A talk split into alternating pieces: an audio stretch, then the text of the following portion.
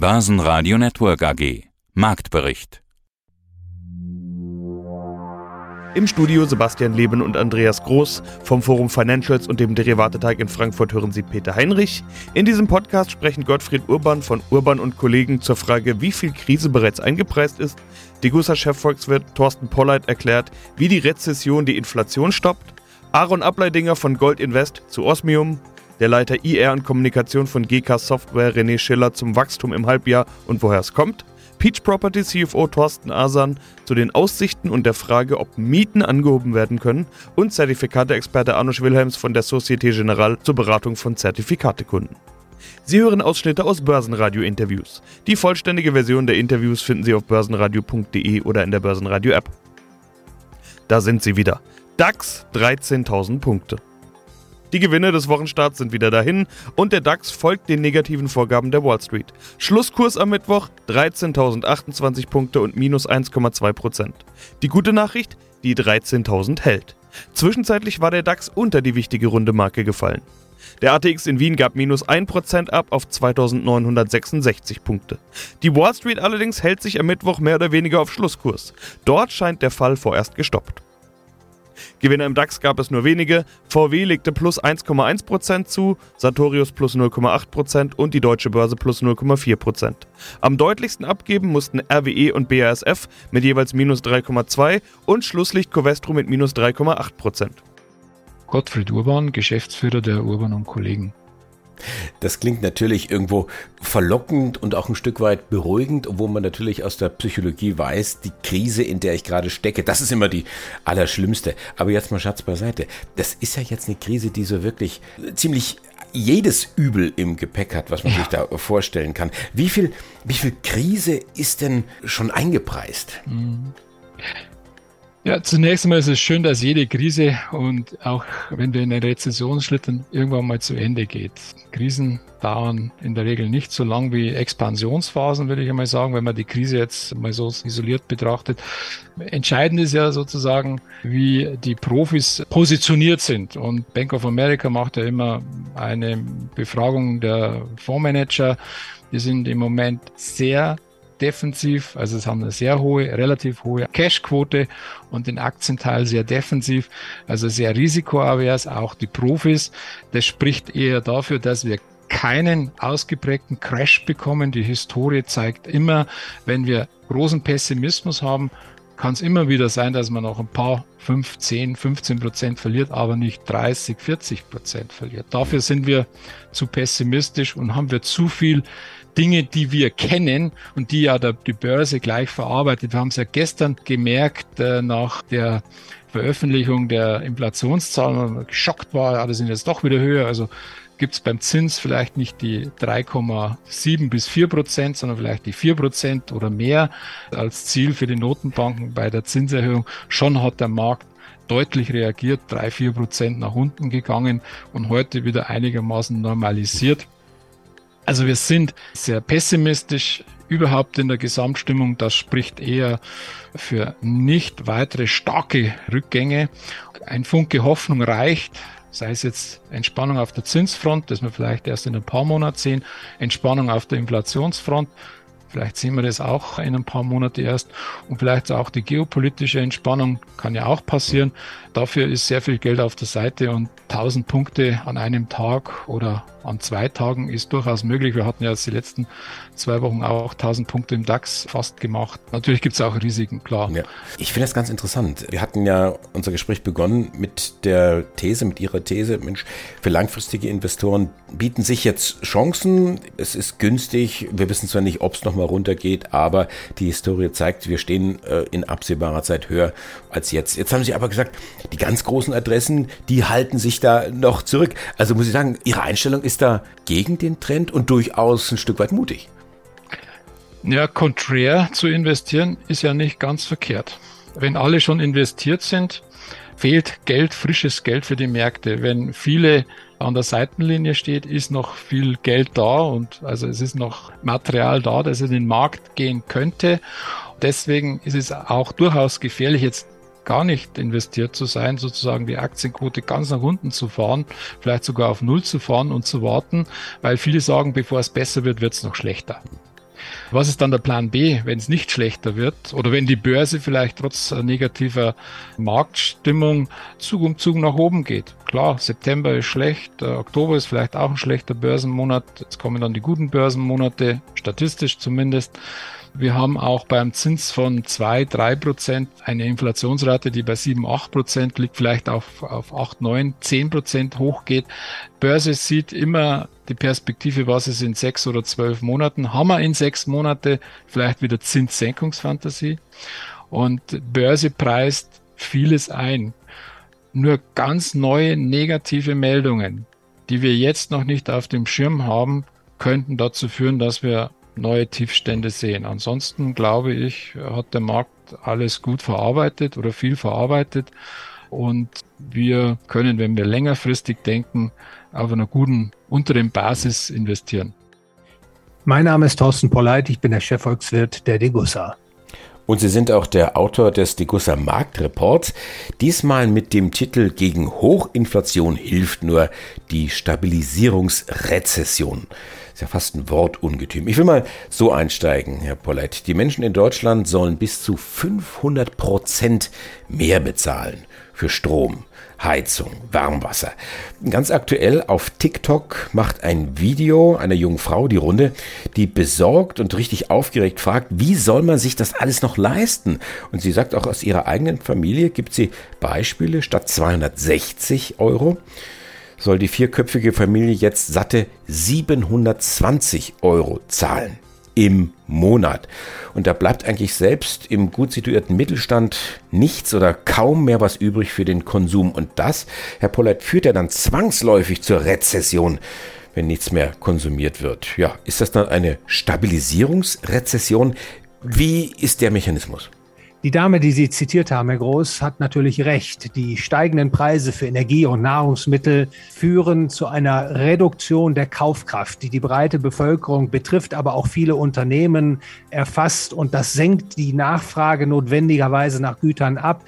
Und da ist im Grunde jetzt schon eine Restriktion eingebaut, und das führt vermutlich, so befürchte ich, zu einer Rezession hier in Deutschland, aber auch in vielen anderen europäischen Ländern, weil eben dieser steigende Preisspiegel in der Volkswirtschaft dazu führt, dass die reale Kaufkraft des Geldes abnimmt. Und das wirkt natürlich letztlich auch dem Preis Aufwärtsdruck entgegen, wenn die Nachfrage entsprechend sinkt, das Angebot mehr oder weniger gleich bleibt, dann geht auch das Preisniveau wieder zurück, beziehungsweise die Inflation, die starke Inflation erfährt dann Gegenwind, wenn man so will.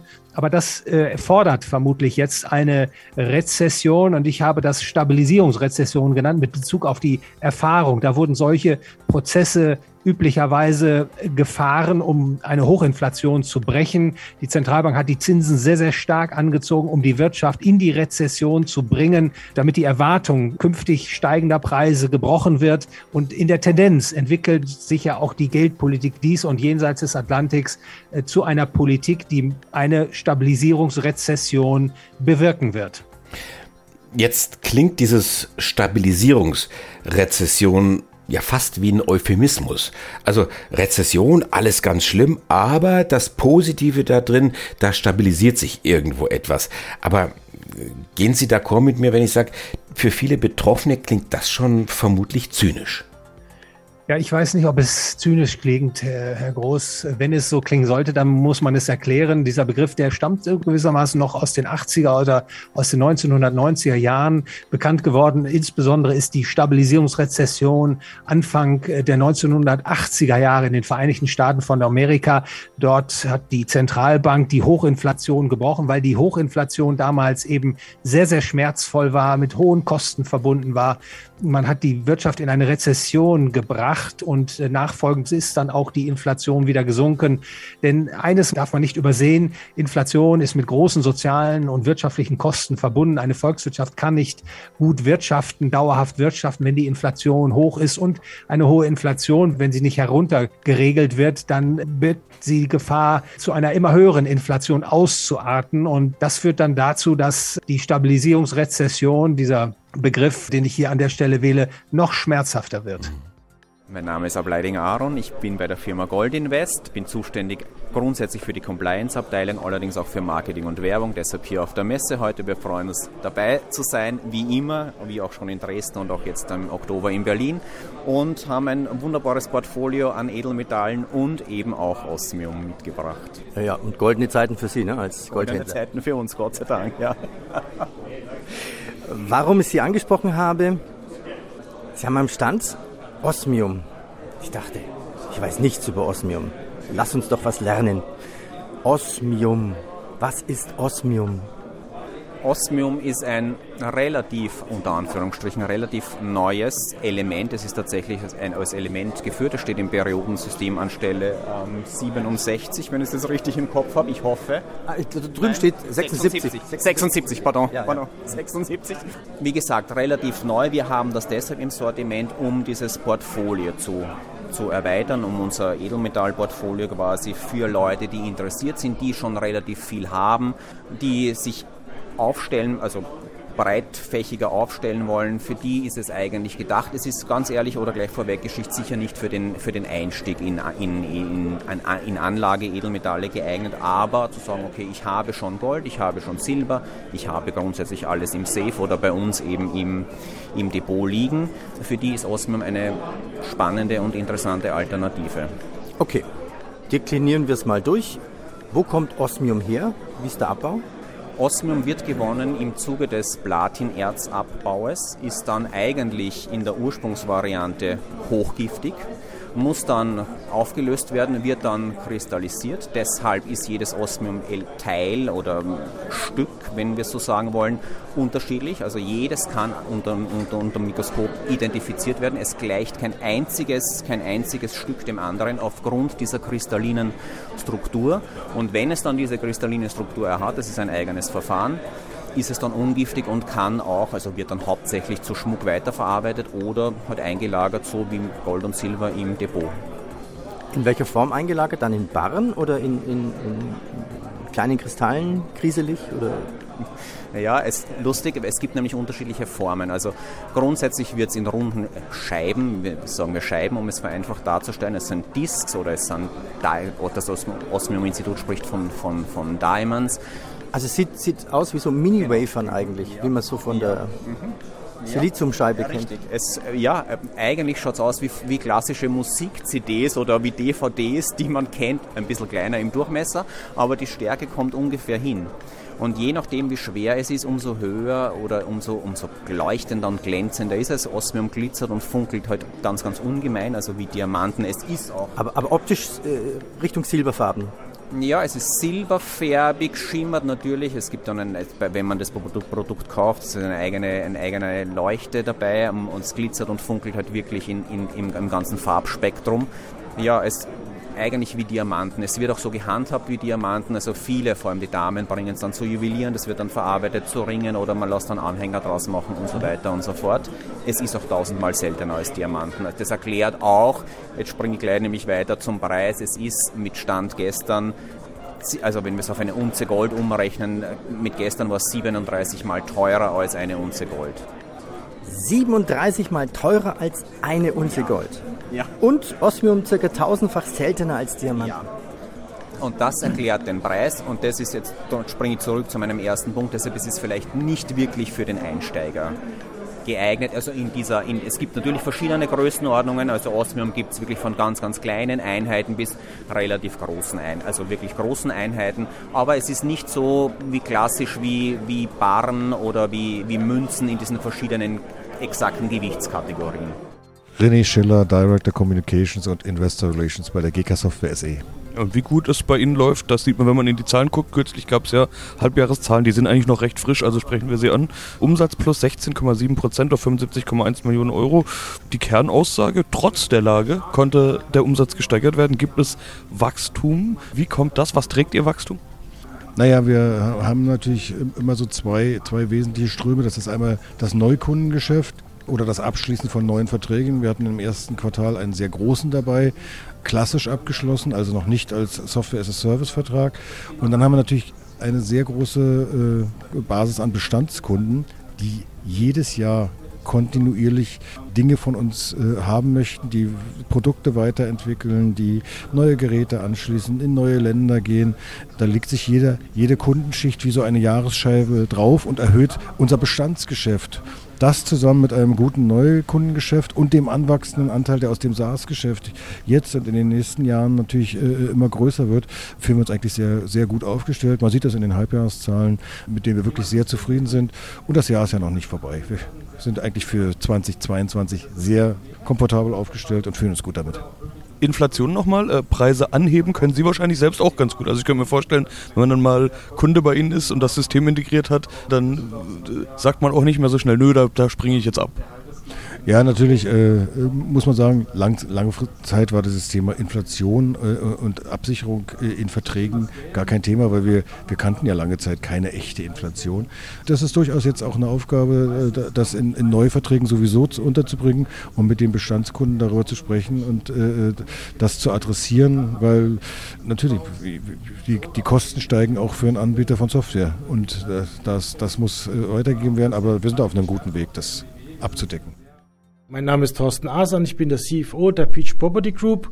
Wir sind ein in Zürich an der Börse gelistetes Immobilienunternehmen mit Schwerpunkt auf bezahlbaren Wohnraum in Deutschland und haben ein Portfolio mittlerweile von rund 27.000 Einheiten in Deutschland mit Schwerpunkt B-Locations. Schauen wir kurz auf die H1-Zahlen. Zum Beispiel eine wichtige Kennzahl FFO1, also die operative Ertragskraft, ist um 93 Prozent gestiegen auf 9 Millionen Schweizer Franken, Betriebsergebnis 104,3 Millionen, Halbjahresgewinn nach Steuern 47 Millionen. Werden Sie Ihre Mietpreise erhöhen können? Machen Sie da mit oder sagen Sie vielleicht auch mal bei diesem günstigen Mietpreis, wir können eigentlich gar nicht die Mieten jetzt erhöhen, obwohl Sie es vielleicht indirekt tun müssten? Ja. Also das gute Halbjahresergebnis ist auch sagen wir, mal, ein Resultat des, des Wachstums, das wir die letzten Jahre durchgeführt haben. Vor zwei Jahren hatten wir noch 12.000 Einheiten, jetzt 27.500 Einheiten. Das zeigt, die Akquisitionen generieren Mehrwert für alle Beteiligten. Das ist das eine. Und das andere, ja, wir können die Mieten erhöhen. Wir wollen das auch im Rahmen der gesetzlichen Möglichkeiten. Also es gibt im, im Rahmen des Paragraphs 558 technisch gesprochen BGB die Möglichkeit, die Ist-Miete innerhalb von drei Jahren um bis zu 20 Prozent zu erhöhen, aber nicht über die aktuelle Marktmiete.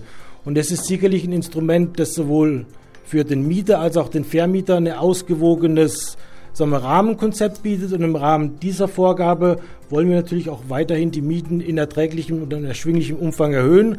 Und wenn es da in Einzelfällen zu Härtediskussionen kommt, dann stehen unsere Peachpoints zur Verfügung und dann sind wir auch sehr stark daran interessiert, zusammen mit dem Mieter eine einvernehmliche Lösung zu finden.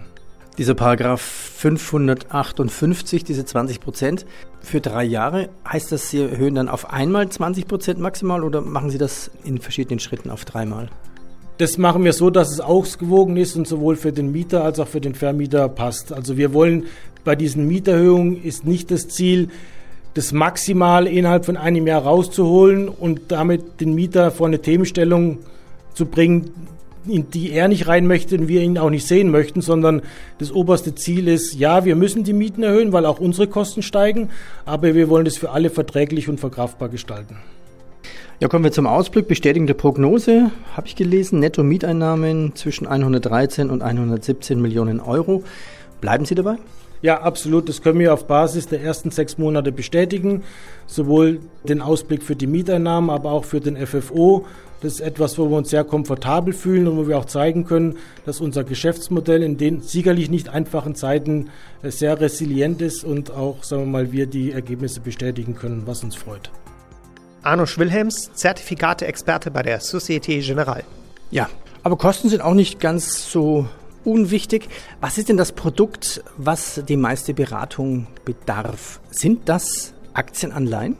Also grundsätzlich muss man da ein bisschen unterscheiden. Das hängt eigentlich eher vom Kunden ab, inwieweit da Beratung nötig ist. Es gibt sehr viel und sehr gut informierte Anleger, meistens, die auch auf ein erfolgreiches Berufsleben zurückschauen und die im Prinzip sagen, sie, sie kümmern sich um ihre Investitionen selbst. Ich denke, da ist das Thema Beratung eher untergeordnet. Dann gibt es natürlich andere Kunden, die eher wenig Ahnung haben. Da muss man viel intensiver beraten. Also da kann man gar nicht so pauschal darauf antworten. Und es ist auch so, dass Kunden natürlich nicht immer nur alles auf eine Karte setzen. Also Kunden, vor allen Dingen, die sich auch für Zertifikate und Optionsscheine interessieren, sind meistens so, dass sie doch über ein etwas größeres Vermögen verfügen und das auch stark diversifiziert ist und unterschiedliche Ziele in der Diversifikation verfolgen. Und da ist es natürlich wichtig, auch das Instrument des Zertifikats mit im Fokus zu nehmen, weil es gibt Anlagebereiche, die halt eben nur über Zertifikate und Optionsscheine erreicht werden können. Die kann ich nicht klassisch mit so einer Aktienstrategie oder einer Anleihestrategie verfolgen. Aus dieser Studie lässt sich sehr leicht herauslesen, weil die gingen nach Volumen, dass drei Produkte eigentlich ganz vorne sind. An Nummer eins sind Expressprodukte, an Nummer zwei kommen dann Aktienanleihen, ansonsten weitere strukturierte Anlagen. Das sind die drei. Und dann gibt es erstmal weit abgeschlagen viele Produkte, andere Kategorien. Was ist bei euch am beliebtesten? Also wir sind als Zertifikatehaus vor allen Dingen in dem Bereich für die Selbstentscheider aktiv und da spielt das Volumen nicht so eine große Rolle, sondern vor allen Dingen die Handelstätigkeit und da sieht das Bild tatsächlich etwas anders aus. Da sind vor allen Dingen natürlich zum einen Anlagezertifikate wie Discounter ganz besonders stark nachgefragt, im Bereich der, der Hebelprodukte dann natürlich Turbo-Optionsscheine oder zum Beispiel klassische Optionsscheine als Ergänzung für ein Portfolio. Das heißt also, hier kann man nicht pauschal sagen, dass die eine oder die andere Klasse die beste ist. Wie gesagt, es kommt auch immer darauf an, wie der Anleger, welche Motivation er verfolgt. Und es kann natürlich sein, dass ein Anleger auf der einen Seite einen Teil des Vermögens sehr konservativ anlegt. Und da können dann zum Beispiel Express- oder Expresszertifikat oder Aktienanleihe eine große Rolle spielen. Demgegenüber aber für einen anderen Teil des Vermögens tendenziell andere Ideen hat und die kann er dann zum Beispiel mit Discount-Zertifikaten oder Optionsscheinen umsetzen. Insofern haben alle Produkte ihre Berechtigung und ich glaube, es ist wichtig für den Anleger, dass am Ende die Wahl hat und diese Vielfalt, die gibt ihm eben die Möglichkeit, hier auch tatsächlich das für seine Bedürfnisse richtig richtige Instrument zu finden. Basen Radio Network AG Marktbericht